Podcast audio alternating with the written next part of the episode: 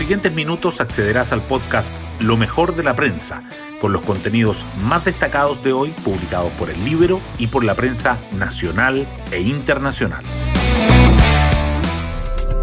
Buenos días, soy Magdalena Olea y hoy lunes 31 de mayo les contamos que la semana comienza con la atención puesta en la pandemia de COVID-19 por un lado, hay optimismo porque el proceso de vacunación sigue avanzando y ya 69% de la población objetivo ha recibido al menos una dosis. Por el otro, hay preocupación porque los contagios se mantienen a la alza y el escenario sanitario ha empeorado en algunas zonas del país, como en las comunas del sector oriente de la región metropolitana, que han duplicado sus casos activos en el último mes. Mientras tanto, todo está listo para que el presidente Piñera realice mañana la última cuenta pública de su segundo mandato. Las portadas del día.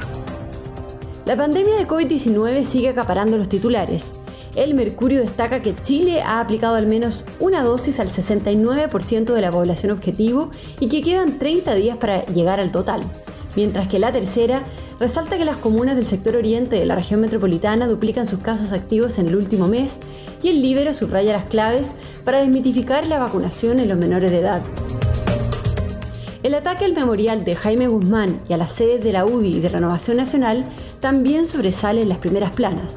El Libero, por su parte, abre con las matemáticas de la Convención Constitucional y el diario financiero con la entrevista al gerente general de Quiñenco hay otros temas políticos destacados en las portadas. El Mercurio dice que candidatos a la moneda no estarán en la última cuenta pública del presidente Piñera por las restricciones de aforo, mientras que la tercera señala que Apruebo Dignidad lideró entre los jóvenes y Vamos por Chile entre los mayores de 50 en las elecciones del 15 y 16 de mayo. En materia económica, el Mercurio resalta que la extensión de la pandemia activa una cláusula de escape para modificar la meta de déficit fiscal, la tercera que el 56% de los hogares beneficiados con el IFE de mayo son liderados por una mujer y el diario financiero que el IVA digital ha recaudado más de 210 millones de dólares.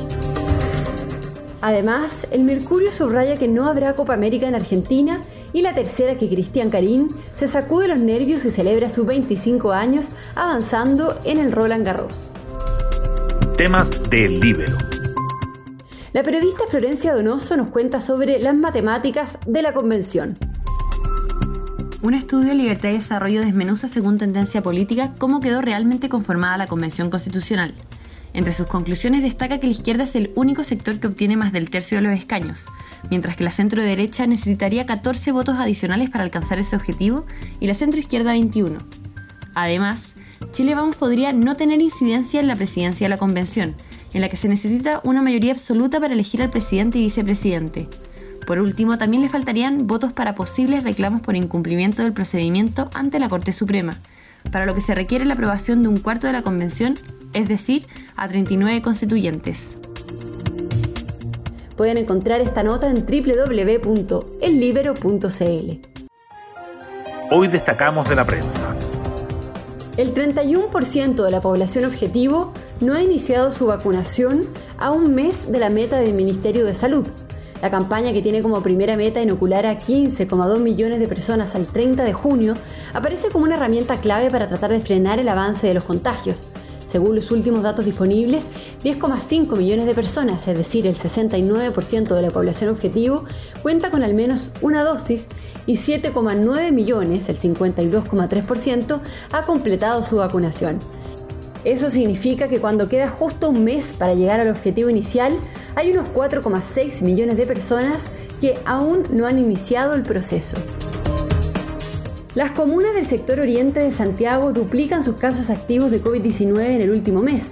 La Reina, Las Condes, Lobanechea, Ñuñoa, Providencia y Vitacura tienen 104% más personas contagiadas que en el informe epidemiológico del 30 de abril pasado y con una tendencia que sigue en ascenso. Incluso uno de los municipios, Lobanechea, triplicó sus casos respecto de su mejor cifra del mes anterior.